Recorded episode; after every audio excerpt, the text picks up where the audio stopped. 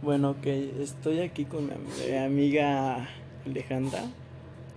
Ella ahorita nos va a platicar sobre su vida, de cómo pasó todo su... ¿A cuántos años pasaron? 16. 16 años. Ok. Pues vamos a preguntarle, ¿no? este...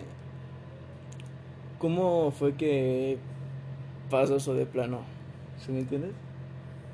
¿Cómo pasó? Ajá.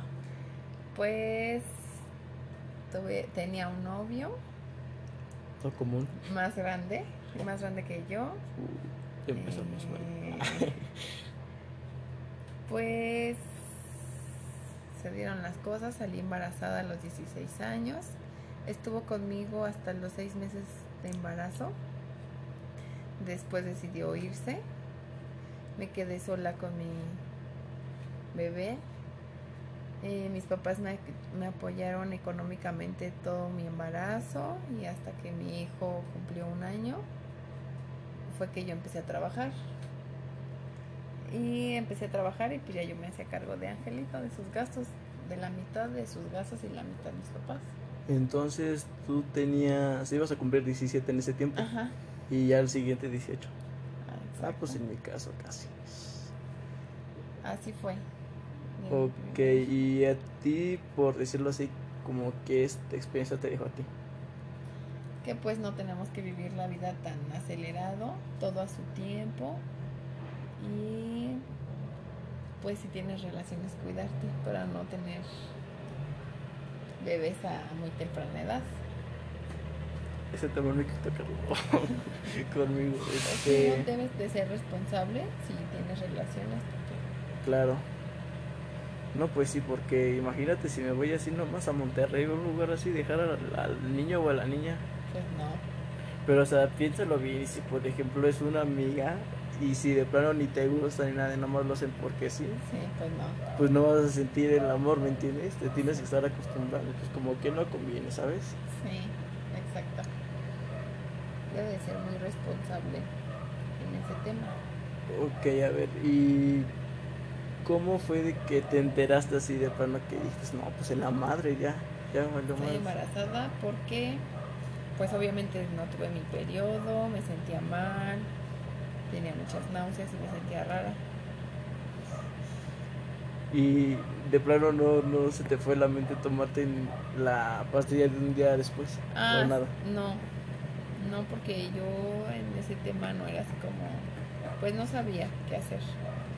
Más bien no sabía cuando una persona no te cuidaba.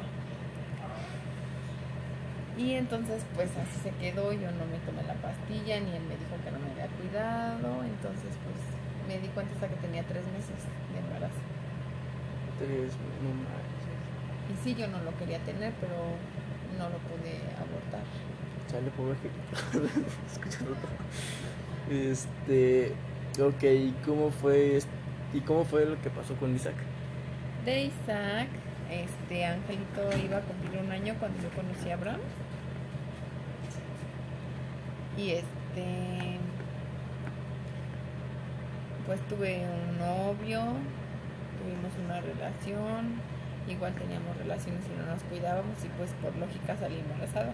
No porque yo quisiera, sino porque otra vez no me voy a cuidar. Ok, está súper cañón ese tema, ¿no? O sea, de que de plano ninguno de los dos se hicieran responsables. O sea, eso se, de plano se me hace muy... Bueno, él sí quería tener un hijo, pero yo no. Yo ya no quería tener hijos. Ah, quieren irse por el tercer saco.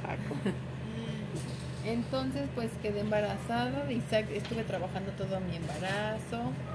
Este. Estuve trabajando hasta que me alivié. Ángelo, cierra. Ajá, sigue. Trabajé todo mi embarazo. Yo cubrí todos los gastos de mi segundo bebé también.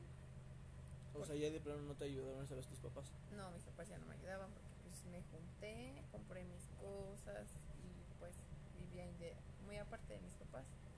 Pero el papá dice que era como muy irresponsable, muy conformista y pues yo quería que mi hijo tuviera de lo mejor. Entonces pues yo decidí seguir. seguir.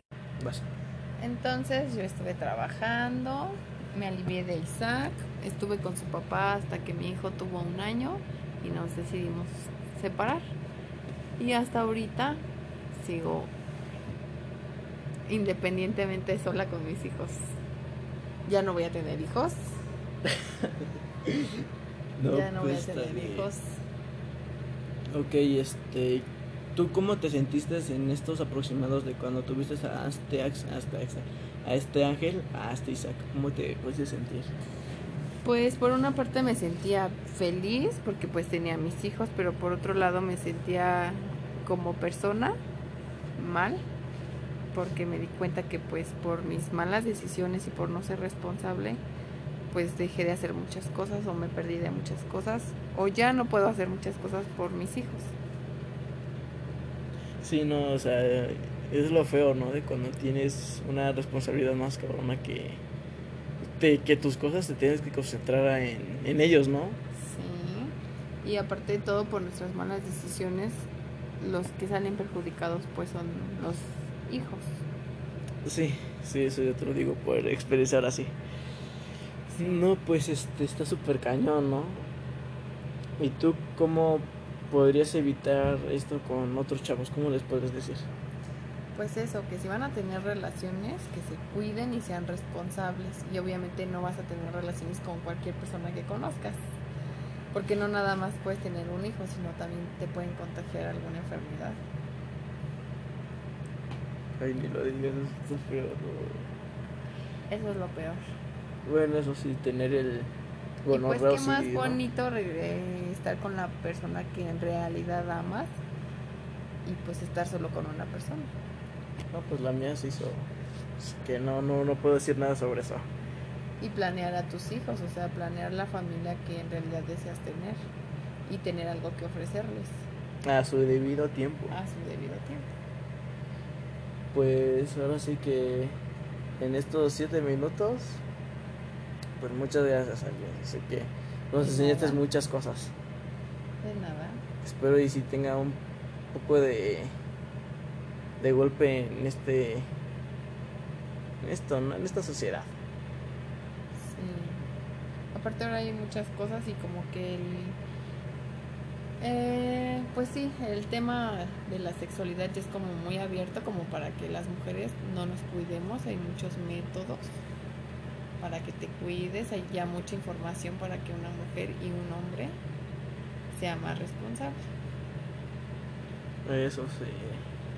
Tienes mucha razón. Pues muchas gracias Ale, por esta entrevista, ¿no? Esta pequeña entrevista. De nada. Bueno, gracias.